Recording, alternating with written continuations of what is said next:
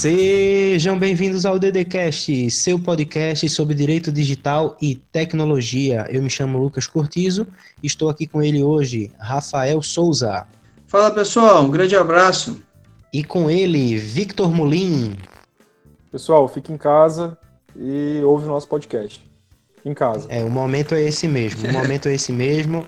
O assunto de hoje não teria como a gente falar outro assunto e a gente veio fornecer para vocês, até através da nossa própria experiência, afinal a gente nunca gravou nenhum episódio, os três no mesmo local físico, a gente sempre usou do trabalho remoto. Então a gente vem trazer no episódio de hoje ferramentas para que você desenvolva o trabalho remoto, desde que você esteja em quarentena ou de forma excepcional durante essa, esse período de crise por conta ou do coronavírus. Ou de forma voluntária. Digamos, não também, precisa... também. Isso. É, Perfeito. E a gente vai também falar, de forma voluntária. De...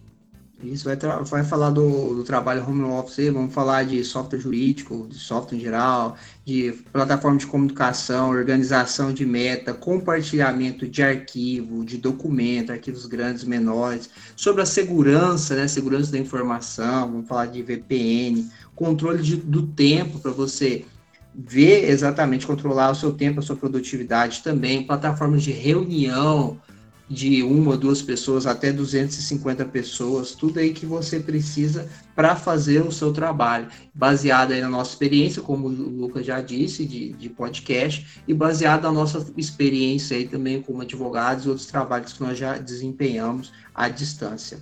E falando em experiência, no finalzinho do episódio a gente vai apresentar a vocês o nosso relato pessoal de como está sendo morar eu e Rafael em Portugal, Lucas na, Lucas na ilha de Malta, mas também alguns relatos de alguns amigos nossos que moram em outros países. Então, você ficando até o final do episódio, você vai conseguir ver o que, que a gente está vivendo sobre isso. É um pouquinho chocante, talvez até triste, pessoal, mas é o que a gente está vivendo é. mesmo para de tentar desmistificar o que as fake news que tá circulando por aí que o corona é tudo mídia, não é não. É sério e é triste. É tá sério, é tá no final.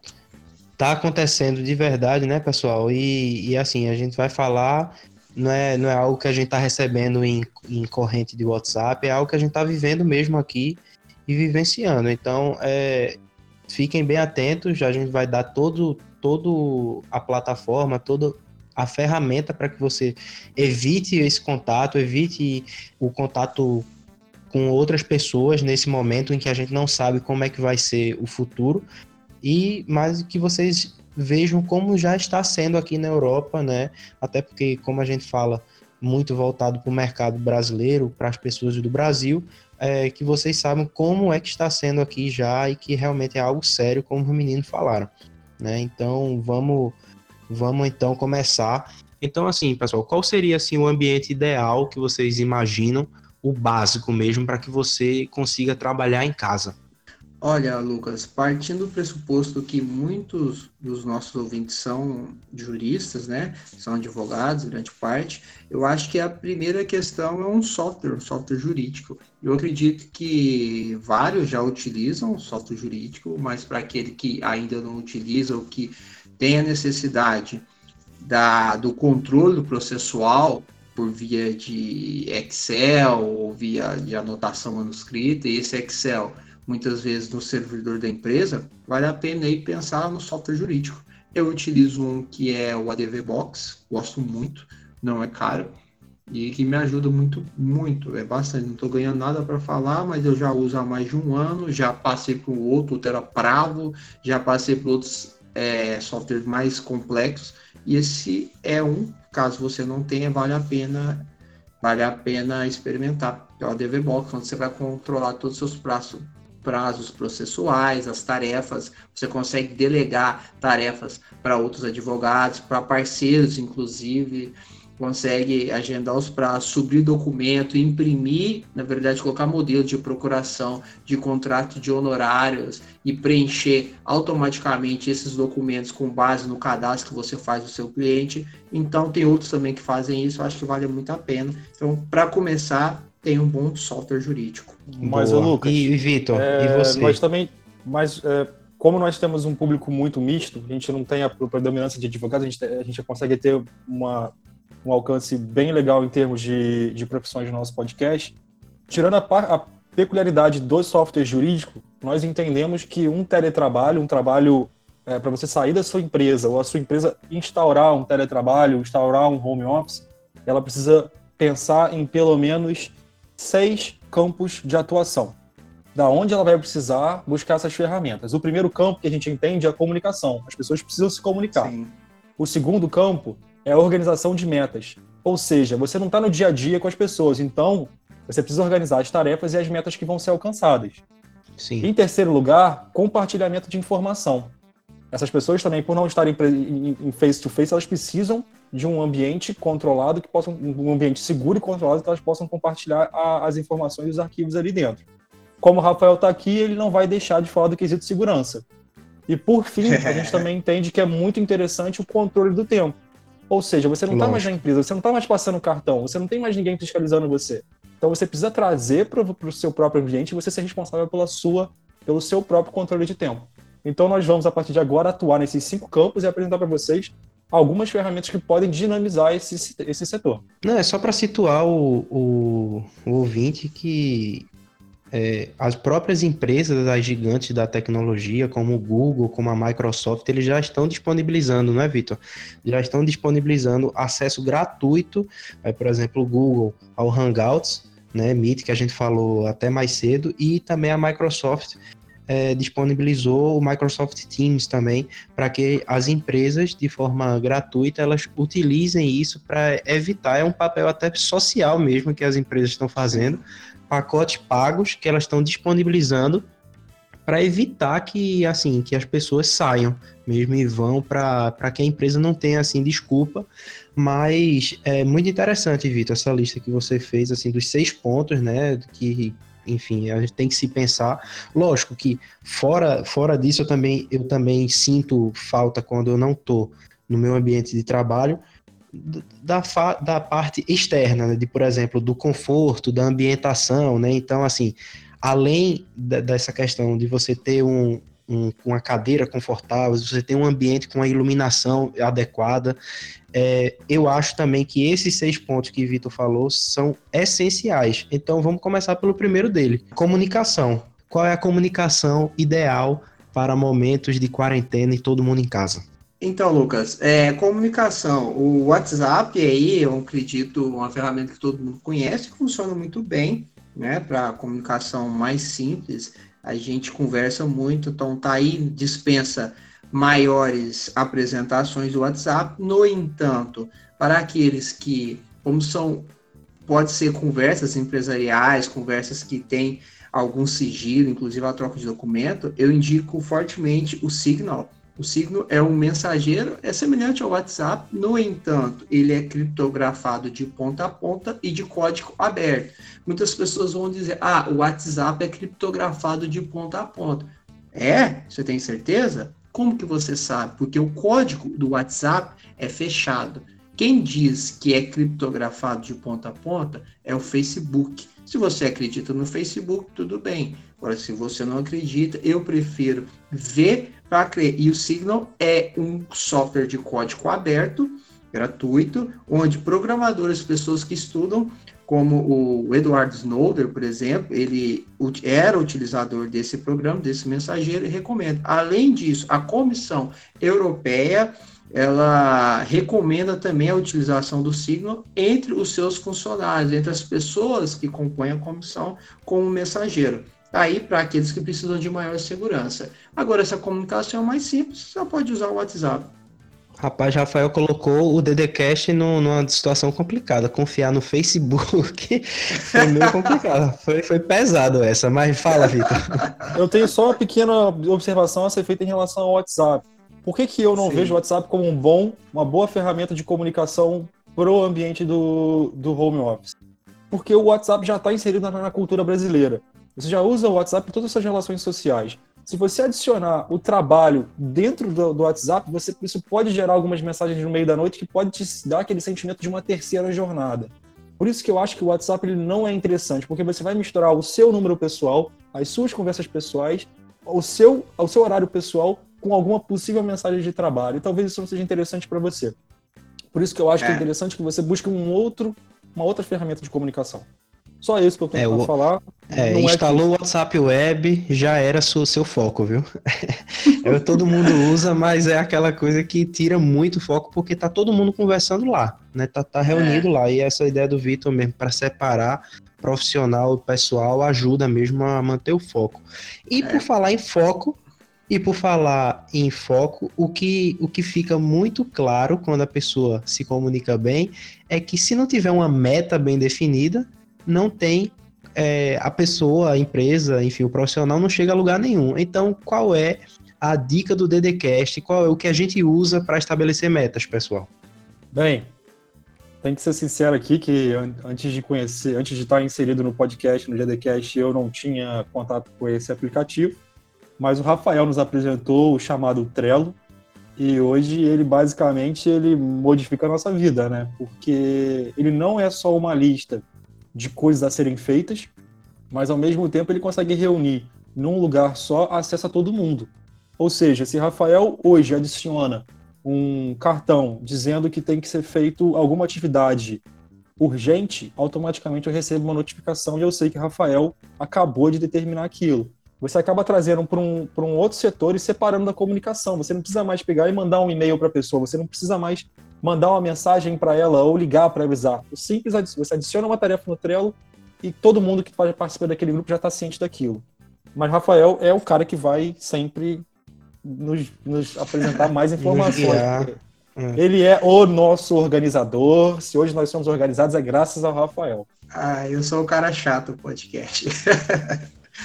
Olha, eu, eu, gostaria de fazer um recorte, Vitor e Lucas, que a maioria das ferramentas que a gente traz, vai trazer aqui, são, em sua maioria mesmo, gratuitas, né? Para ir no quesito acessibilidade. A gente quer que todo mundo utilize ou que não gaste fortunas ou algum dinheiro aí antes de experienciar esse trabalho home office, né?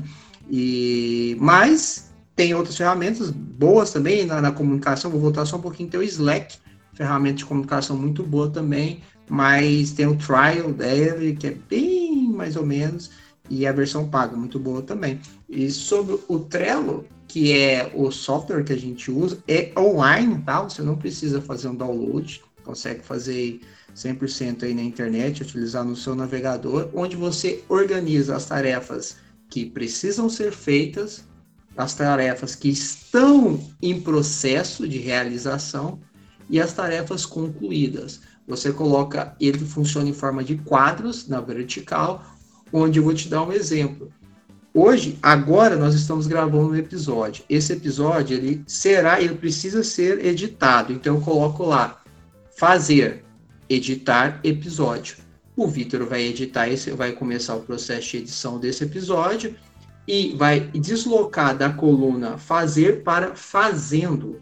Uma vez que o Vitor incluiu nesse último quadro feito, quer dizer, está pronto, eu já sei que na nossa pasta, no nosso Drive, tá todos os arquivos lá, todos os documentos, para que eu faça o upload e aí disponibilize o, os arquivos para você. Da mesma forma, o Lucas já viu, está lá trabalhando nas redes sociais, olha, Instagram. Ele coloca, olha, essa é a arte do Instagram e coloca lá no Trello fazendo, já comecei a fazer, depois coloca para feito, feito. Então, em vida que, olha, já fez, falta isso, falta aquilo, a gente em sincronia, todos conseguem ver o mesmo quadro e acompanhar as tarefas que precisam ser feitas, que estão, que já começaram a, a ser processadas e as que estão prontas. Esse é a sacada do Trello. E ainda quiser colocar ideias, você também pode colocar, coloca o que você quiser. Mas esse é um método que a gente utiliza e recomenda. Beleza, pessoal. E sobre compartilhamento, eu acho que todo mundo precisa hoje compartilhar documentos, por menor que seja a empresa, por até o, o advogado, o profissional que trabalha free, freela, né? O freela, ele precisa de um, de, de, um armazenamento em nuvem, porque é muito difícil você, enfim, hoje é, é mais raro você andar com tudo em uma, uma USB ou, ou tudo no, no seu computador. Então, qual é o armazenamento em nuvem que vocês recomendam? para compartilhamento. O armazenamento em nuvem ele vai da opção da pessoa. Nós optamos muito mais pelo Google Drive, mas o, o, o Dropbox é tão bom quanto e eu já usei o OneDrive por muito tempo. A questão do compartilhamento de ter uma nuvem não é só pela, pelo compartilhamento de informações entre a equipe, compartilhamento de arquivos entre a equipe, mas sim também um jeito seguro de você manter um backup da sua, da sua base de dados, do seu, banco de, de, de, arquivos, porque manter essas informações dentro de um único servidor ou manter essas informações num computador específico, isso hoje em dia não é mais aceitável. Você tem que ter uma redundância de informações e já começa pelo, pela nuvem. A nuvem é obrigatória em qualquer lugar. Agora, existem mais opções também, né, Rafa? É, tem o MegNZ, que é o antigo Mega Upload, era dos Estados Unidos, depois foi transferido para Nova Zelândia. Ele te dá um espaço bem maior, bem maior mesmo, salvo engano, começa com 50 megas, enquanto o Google, Google Drive são 15. Tudo que a gente está falando aqui, pessoal, nós vamos deixar na descrição. Inclusive, esse do Mega Upload, que é bem maior, eu vou deixar um link lá do DDCast. Se você se cadastrar por esse link, você ganha um espaço maior lá e a gente ganha também, tá? E tem um outro que é o WeTransfer, eu utilizo bastante quando você consegue e já aí é, já não é sincronizado como o Google Drive, né? Google Drive você faz uma tarefa, sincroniza no seu computador e na nuvem, todos os outros computadores ligados àquela nuvem vai sincronizar aí também o mesmo arquivo. Mas talvez você deseje enviar um arquivo maior. Talvez você queira enviar a cópia de um processo muito grande, digitalizado, que tem aí 200, 300 megas. O que, que você faz? Você sobe no WeTransfer é gratuito até 2, 2 gigabytes. E passa um link para a pessoa, a pessoa clica e baixa até uma semana. Totalmente gratuito. Claro, lembre-se sempre da segurança da informação. Se é um processo, nós sabemos que os processos são públicos, salvo aqueles de segredos de justiça, protegidos por segredos de justiça. E dependendo das informações que tem naquele processo, dependendo de quem vai fazer esse juízo é o advogado, ou se é um outro arquivo empresarial, quem vai fazer esse juízo é o dono da empresa, aquela pessoa que está compartilhamento, está compartilhando. Se não é um arquivo sigiloso, usa o WeTransfer até 2 megas, funciona muito bem. Beleza.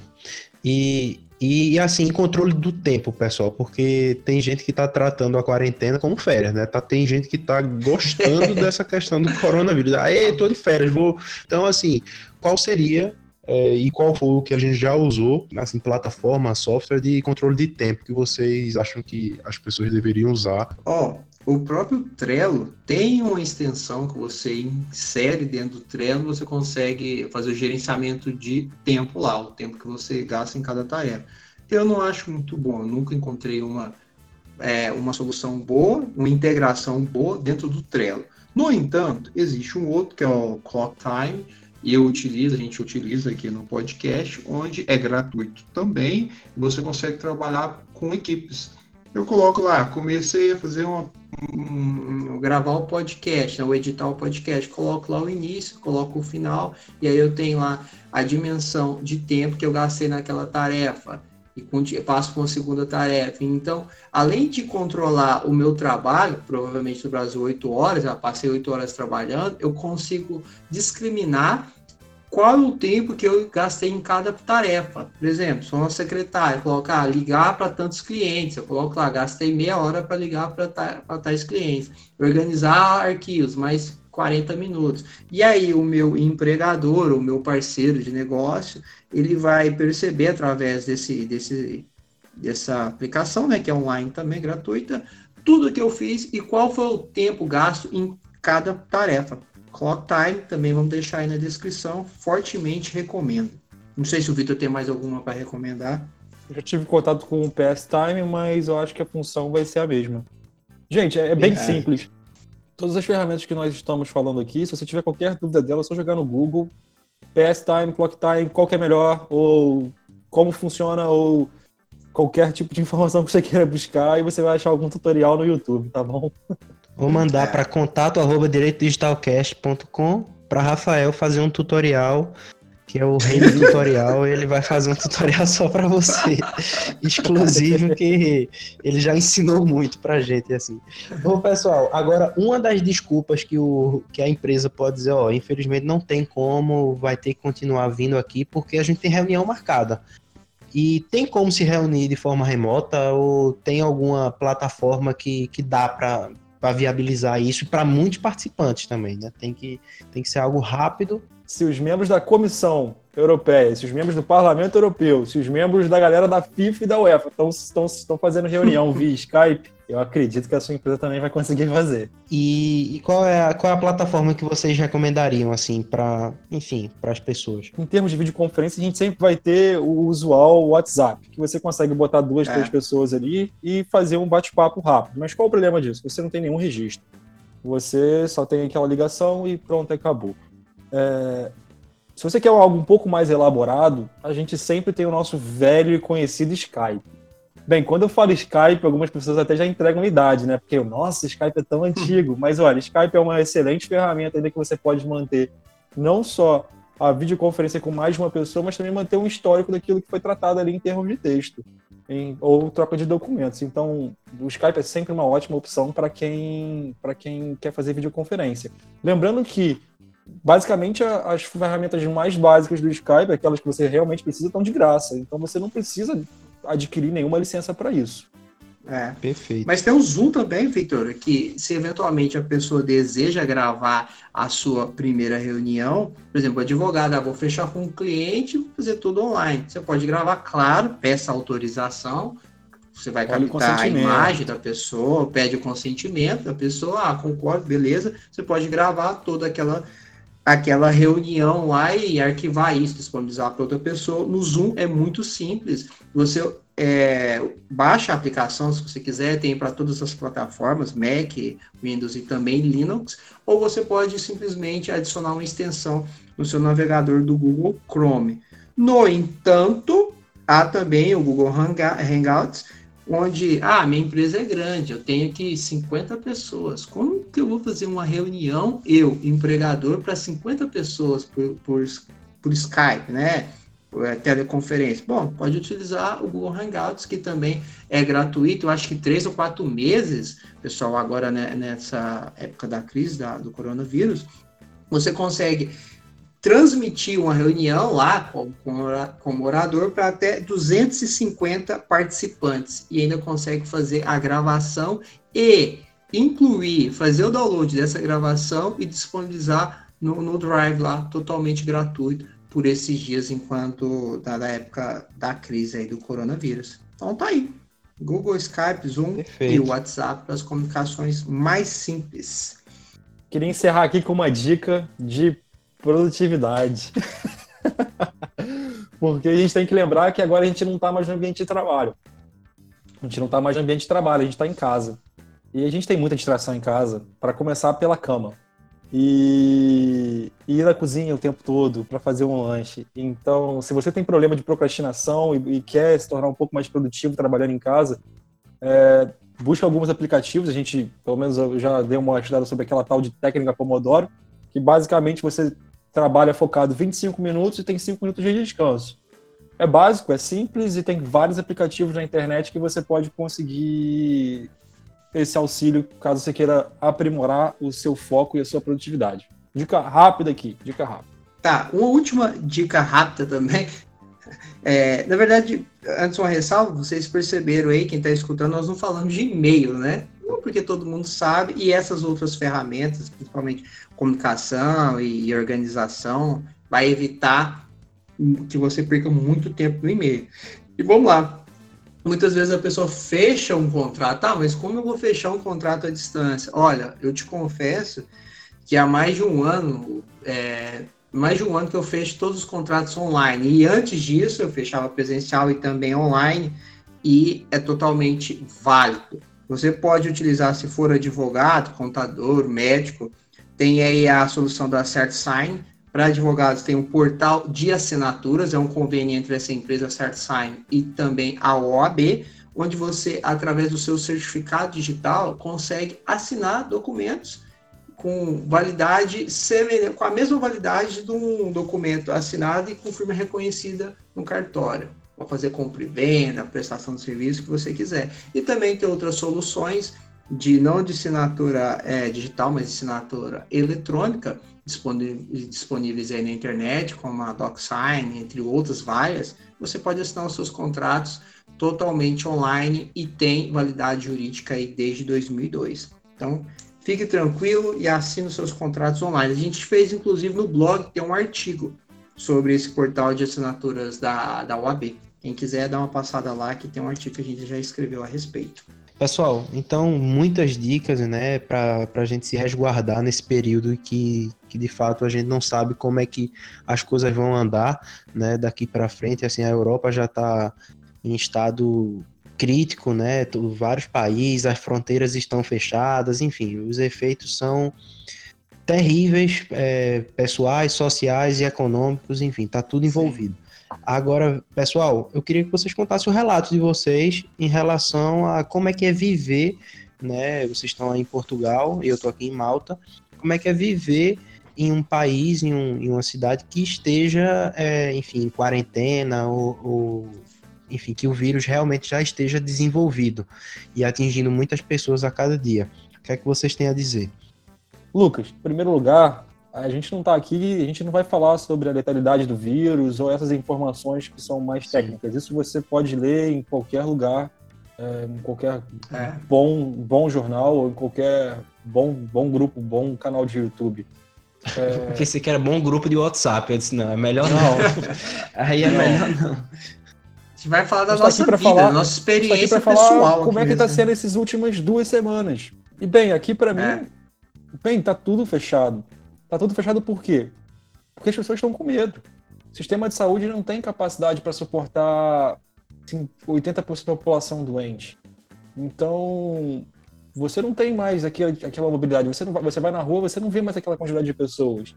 Só para ter deixado bem claro, hoje, quando a gente está gravando esse episódio, dia 16 de março, é, segunda-feira, Portugal ainda não decretou nenhum tipo de situação de quarentena forçada igual a Itália fez. Mas é possivelmente que na quarta-feira, quando esse episódio for lançado, já vai ter esse tipo de decisão. Só que hoje, mesmo sem esse tipo de decisão, você já percebe que a população está conscientizada. Hoje, Portugal Isso. marcou 300, 300 casos de coronavírus em todo o país. E quando você quer pegar um, um ônibus, Lucas, você não entra mais pela porta da frente pra, pra, pra, pra, pela, pela aquela ação normal de entrar, pagar a passagem na frente do motorista e entrar para dentro do ônibus. Para começar, o transporte público de, de, de Braga está gratuito. A porta da frente ela não abre mais. Quando você entra num ônibus pela porta do meio, existe um, um, umas fitas que você, você não consegue se aproximar do motorista. Então, isso não é para deixar ninguém assustado, isso não é para deixar ninguém. Isso não é histeria, tá? Isso é só a verdade. Quanto, é uma doença que a gente tem que fazer a nossa parte. E a nossa parte isso. é tentar não disseminar. Então, se você pode ficar em casa, fique em casa. E, e só. É, o Rafael pode dar o relato dele do Porto, não quero me aprofundar nisso daqui, eu só quero deixar claro para o nosso ouvinte que, ok, é bem possível que 97, 98% da população que contraiu o vírus vai sobreviver, mas eu me importo com os 2%.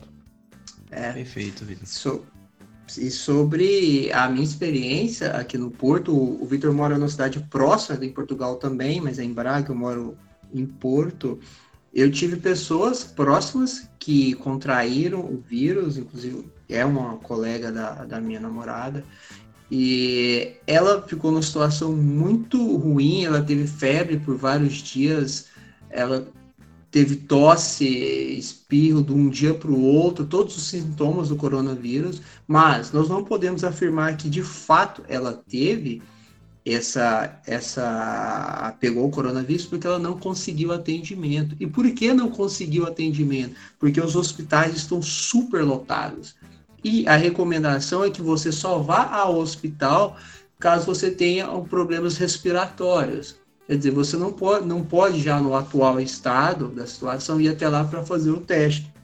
Isso, ela é uma pessoa jovem, que pegou com cerca de 30 e algum, alguma coisa, tem organismo forte e que já começou a se recuperar, mas passou aí quatro dias aí na cama, tossindo, e, e, bem grave. Além disso, no supermercado faltam coisas, falta álcool em gel, você já não acha mais, papel higiênico já também não encontra. Alguns supermercados têm é, restringido a, a quantidade de pessoas que entram. Tem alguns supermercados aqui, um grande chama Lidl, que você só entra de 10 em 10 pessoas. Você precisa ficar de manhã. O horário do mercado foi restringido, ele abre hoje às 11 até às 19 e fecha. Antes era bem mais que isso. As praias estão fechadas e é proibido ir até as praias. Tem a questão do transporte público, como o Victor também falou. E eu ainda posso dizer uma experiência de amigos que tá na Espanha, pessoas que eu tenho bem com, muito contato, e a Espanha ainda toda fechada tudo fechada, falta coisa nos supermercados. Tem amigos também da Itália, onde é proibido andar nas ruas é, sem autorização. Então, a gente só está falando isso, não é para passar medo em ninguém, mas é porque é sério. Nós temos contato com muitas pessoas no Brasil, com a família, e as pessoas acham, ah, isso é muito midiático, não é. E esse relato nosso é para, se você acredita, ouve nosso podcast, confia na gente, olha, é sério, é grave, tome cuidado. Provavelmente você não vai morrer. Você é jovem, tá, mas se você tem algum problema de saúde, ou diabético, ou se convive com pessoas mais velhas, pode ser letal. Então, é isso que a gente eu queria falar um pouquinho. É o que, o que eu posso falar de Malta é o seguinte, é, é complicado porque é uma ilha, né, no sul da Itália, então a maioria e, e é uma ilha que não tem produção nem de alimento, nem existe rio é de água potável. Então tudo é importado, até a água. Então a gente tá bem complicado aqui, né? Assim, os supermercados estão bem, bem complicados. Hoje eu fui para tentar estocar mais comida, porque realmente assim, e você não acha tudo, você já não acha ovo, já não acha iogurte. Espero que eu também acho que não vai, não iam deixar acabar a comida, por mais que a Itália esteja numa situação crítica, que é a nossa maior fornecedora de alimentos. Eu acho que ainda vai continuar vindo também é, alimentos de lá, mas é, de fato estão sendo tomadas várias, várias medidas aqui em Malta. Por exemplo, é, já instituíram uma multa de mil euros para quem for pego na rua e, deveria estar em quarentena. Então, se você veio de algum país que já esteja com, com esse problema, Espanha, Itália, é, Alemanha, Suíça, é, França, se você veio de qualquer Bélgica, se você veio de qualquer um desses países e, e for pego na rua e já pegaram, inclusive agora, antes da gente começar a gravar o podcast, entrou aqui no prédio, eu vi três policiais aqui no prédio, então eles já deviam estar atrás de alguém que provavelmente deve estar, é, enfim, hospedado em Airbnb aqui no prédio e, e os policiais já estavam checando para ver se essas pessoas é, estavam cumprindo a quarentena. Então é, é uma situação bem complicada que eu nunca vivi na minha vida, mas assim, estamos nos adaptando, né? Por, por mais difícil que esteja, é, a gente está tentando seguir todas as regras, né? A gente sabe que aí no mercado você vai tem uma, uma distância de, de um metro para cada pessoa e enfim, é, você vai na farmácia só pode entrar uma pessoa de cada vez. É, estão sendo tomadas, mas mesmo assim, todos os dias é um caso a mais e a gente realmente não sabe onde é que vai parar. Mas a gente só sabe que a gente tem que seguir mesmo. Por exemplo, eu que trabalho na Comissão de Proteção de Dados, a gente vem atuando é, para combater justamente o tratamento, por mais que o artigo 9 né, da, da, do regulamento europeu pre, pre, prevê uma situação de, de exceção para o tratamento em caso de. Né, quando tiver uma ameaça sanitária internacional, que é o caso da, do coronavírus, eu, eu acho que, por mais que exista essa exceção na lei, no regulamento europeu, é, as empresas, enfim, os controladores de dados, eles não têm o direito de, de fazer isso sem nenhuma medida técnica e de, de segurança para assegurar né, o, a proteção de dados.